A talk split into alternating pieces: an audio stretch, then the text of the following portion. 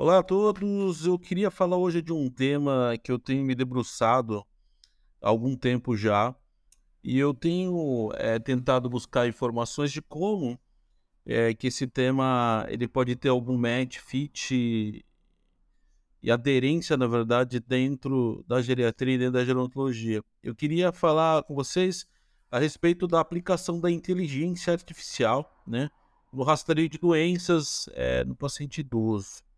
É, e eu acredito que pode ter muita, muito ponto positivo, na verdade, na abordagem de novas tecnologias aplicadas no monitoramento de crônicos, entre, entre outras coisas. É, a população idosa ela é muito vulnerável né, quando se trata de saúde e precisa de uma, uma atenção especial. É, com o envelhecimento da população, essa demanda por serviço de saúde né, para idosos aumenta.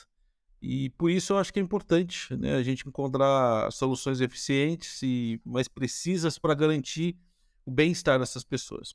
E a inteligência artificial, eu acredito que é uma grande aliada nesse processo.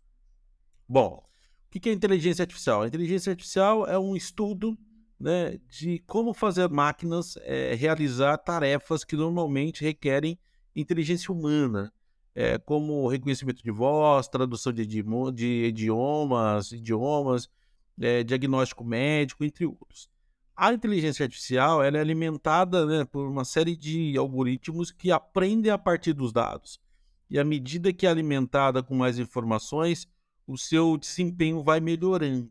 Então, o papel da inteligência artificial não é tomar o lugar daquilo que a gente faz, e sim, é, de alguma forma, a gente automatizar aquilo que a gente poderia passar para a máquina fazer e a gente focar de fato naquilo que interessa para a gente poder é, criação. Né? A tomada de decisão ela, ela sempre é humana. É, a inteligência artificial pode ajudar os profissionais de saúde no rastreio de doenças em idosos de várias maneiras. Né? Ela pode ser usada para analisar grandes quantidades de dados de saúde incluindo exames de sangue, imagens médicas, informações clínicas, histórico médico, é, e para identificar esses padrões e tendências que são bastante comuns em determinados tipos de patologias. Isso ajuda a, a detectar de forma precoce doenças em idosos e iniciar um tratamento mais cedo, o que pode melhorar de forma bastante significativa as chances de recuperação. Né? Então, é, quando a gente olha para a tecnologia, né, o que, que a, a gente pode é, utilizar para pacientes é, idosos, eu acredito que, principalmente nas tomadas de decisão, doenças complexas, pacientes com síndromes geriátricas diversas, a inteligência artificial pode ajudar, ajudar bastante. Né? Uma coisa que é bem interessante é que a inteligência artificial ela pode ser utilizada né, para ajudar um diagnóstico médico, por exemplo. A tomada de decisão ela, ela é do médico, mas especialmente em casos que o histórico médico do paciente é complexo ou tem vários fatores envolvidos, a inteligência artificial ela tem o poder de combinar informações de várias fontes para fornecer uma análise mais precisa e confiável. Né? Além disso, ela pode ser utilizada para monitorar a saúde de idosos de forma constante identificando qualquer mudança ou sinal, criando um, um alerta precoce aí.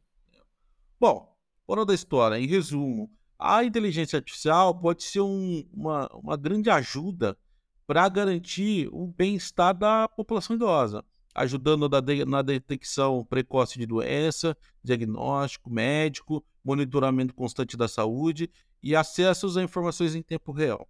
Acredito que a a inteligência artificial ela pode ter um papel fundamental é, na assertividade, é, na escolha das tratativas e tratamentos, né?